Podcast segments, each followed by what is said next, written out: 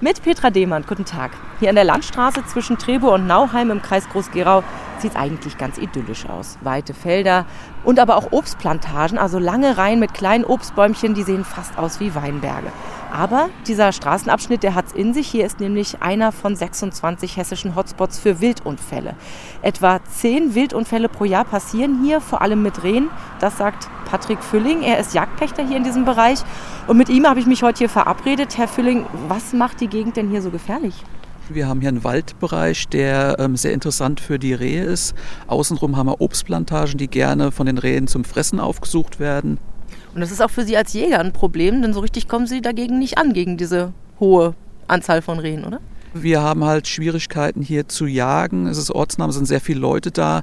Diese Obstplantagen, in denen kann man auch nicht schießen, weil wir nicht sehen, ob links oder rechts Spaziergänger kommen. Das heißt also, dass hier einfach mehr Wildtiere leben als an anderen Stellen und die rennen dann logischerweise auch häufiger über die Straße. Besonders häufig knallt es rund um die Zeitumstellungstermine im Herbst und im Frühjahr. Warum ist das so?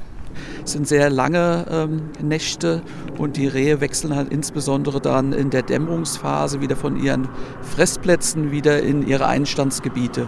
Und da kommt es halt leider oft zu Wildunfällen.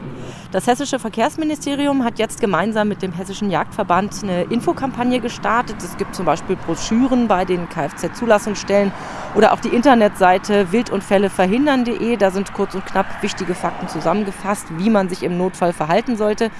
Herr Fülling, was kann man denn tun, wenn da plötzlich so ein Reh auf der Straße steht?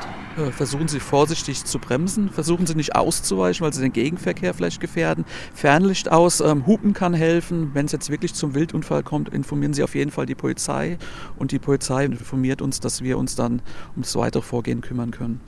Das Allerbeste, um Wildunfälle zu vermeiden, ist übrigens grundsätzlich in gefährlichen Bereichen langsamer zu fahren. 80 statt 100 zum Beispiel, da kommt man 25 Meter früher zum Stehen und natürlich aufmerksam an den Straßenrand gucken. Aber das sollte bei der netten Landschaft hier eigentlich kein Problem sein. Petra Demand von der Nauheimer Straße bei Trebur.